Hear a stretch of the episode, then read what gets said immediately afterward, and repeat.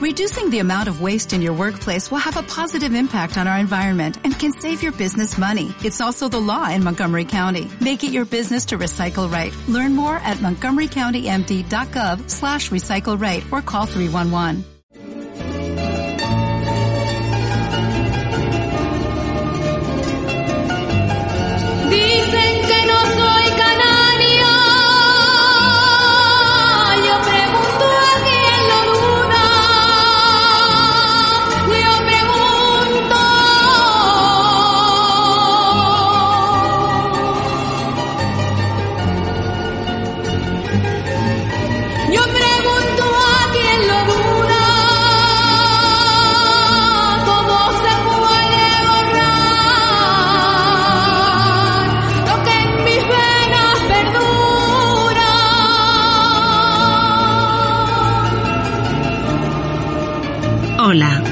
Sí, soy yo y vengo a decirte que si quieres ayudar a nuestros compatriotas de La Palma, Raúl y David están canalizando vuestras aportaciones. Si quieres colaborar con esta iniciativa, puedes hacerlo a través de las cuentas indicadas en la descripción de este capítulo. Si puedes, recuerda indicar como nota en La Palma. Muchas gracias.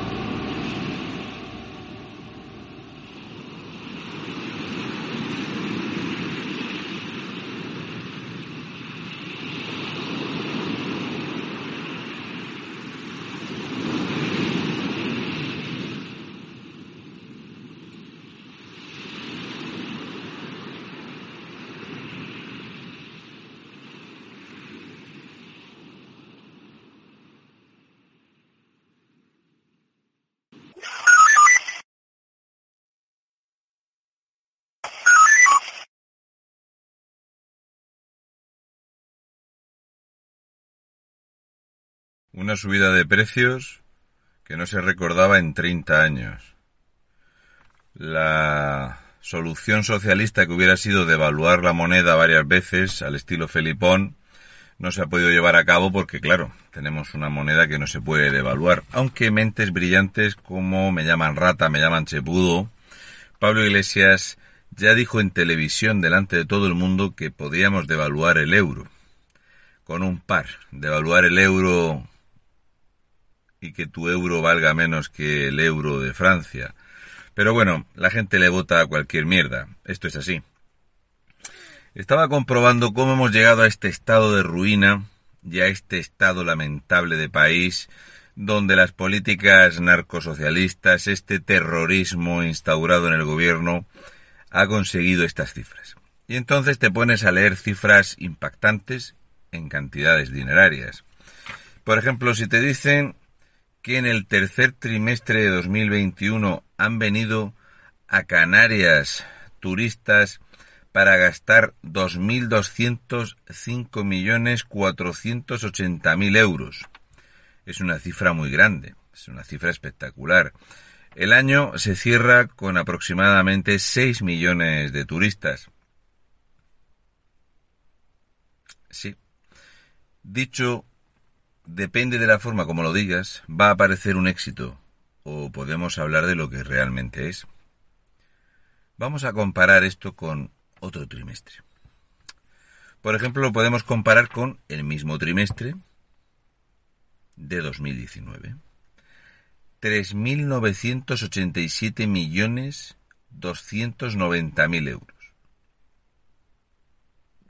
Ya estamos hablando ni más ni menos de 1.782 millones de euros más.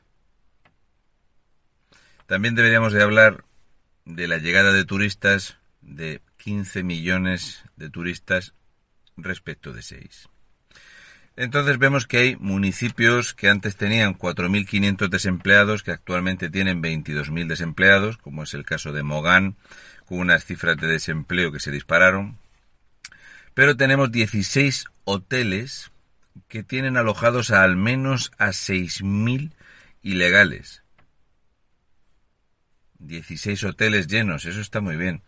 También vemos cómo el Estado español ha contratado ferries por 65.000 euros cada uno para llevar a 40 argelinos. 40 argelinos, 65.000 euros el transporte, más 15.000 euros en policías. 40 argelinos necesitaban 80 policías. Tres viajes, saltan los 200.000 euros. Esta es la realidad de la inmigración ilegal en España. Este año, por supuesto, las cifras muchísimo peores que las del año pasado en llegadas. Y vemos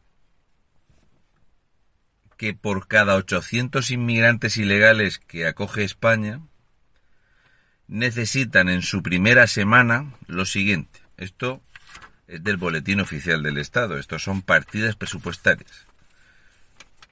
Cálculo estimado para 800 personas.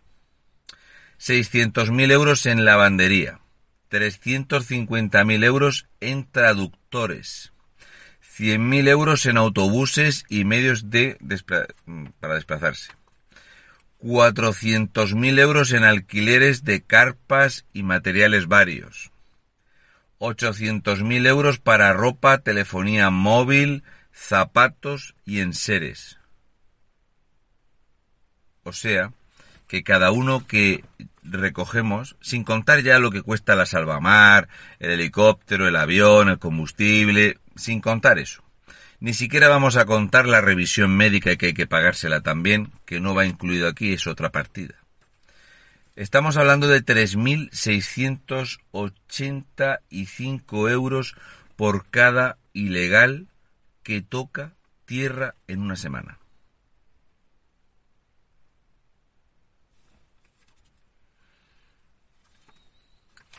Y dice Pablo Fernández, esta chica de Podemos, Pablo Fernández, esta vergüenza andante, que debemos acoger más, que hay que ser más solidario. Rufi Pitufi, Gabriel Rufián, dijo que había que dar ingresos mínimos vitales a un millón cien mil inmigrantes irregulares. Pablo Fernández cobra 98.411 euros. Pablo, con lo que tú cobras, puedes recogerte 28 inmigrantes una semana en tu casa. Es un consejo que te doy.